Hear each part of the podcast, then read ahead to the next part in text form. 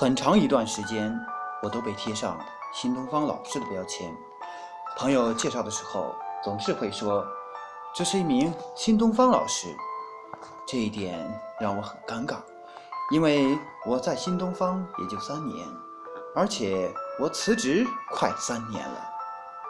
有一天，我发现介绍我的朋友开始说：“这是我朋友李尚龙，是一名英语老师。”也是青年导演和作家。忽然，我发现我的平台消失了，大家开始认可我这个人，而不是我的平台。后来我慢慢明白，因为自己每天都在进步，在哪个平台就不那么重要了。现在，我加入一个正在成长的创业公司——考虫。我现在的目的。就是要帮助这个公司上市，从而创建更好的平台给更多人。我经常跟我们公司的新同事说，不要总依靠平台，要和我们一起共同搭建这个平台，然后一起进步。我觉得员工和平台应该有这样一种关系：共同成长，彼此独立，不寄生于彼此，但要协助对方。一起变得更好。员工也不能赚多少钱干多少事情，而应该以提升能力为目的。不能用平台给你多少钱来决定自己的价值，这样会失去更多。我曾经遇见一个出版社的编辑，他看稿子速度慢，效率低。我问他：“你怎么能这么低的效率？”他说。老板一个月才给我这么点钱，我拼什么命啊？他这一句话我就明白了，他肯定成不了事，无论去哪个公司。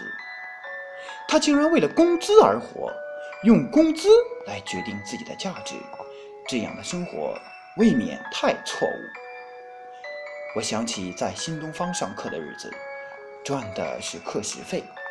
刚入职的时候是一个小时一百四十元，一个同事想，反正只要度过两个小时，那么无论拼成什么样子，价钱是一样的，所以混吧。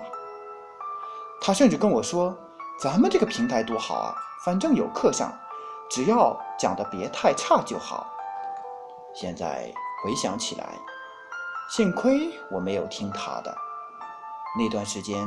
我把每节课对着墙讲好几遍，录音听了后再上台，而且每次讲完我都会修改课件。虽然繁琐痛苦，但每次讲课后自己都能有所提高。结果，虽然我们都赚了一样的钱，但几年后我在台上的应变能力以及讲课技巧已经大幅度提高。之后我跳槽到任何一家单位。都能够独当一面，而他只干了两年，就被迫转型离开教育圈。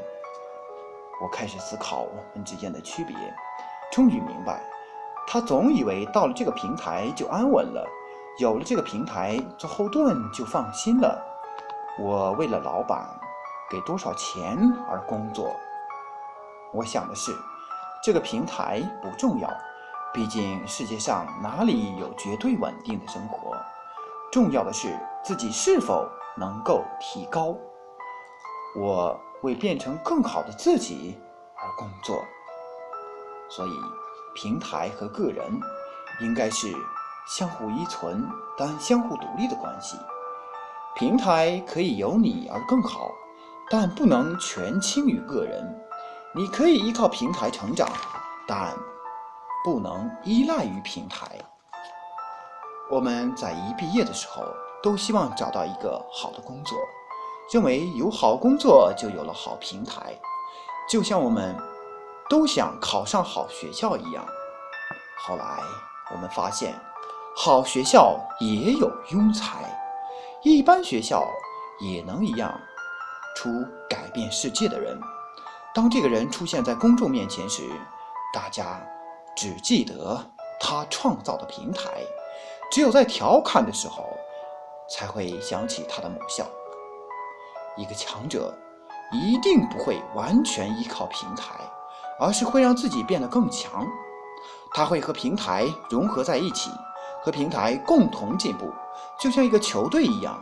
平台获得总冠军时，你就是 MVP。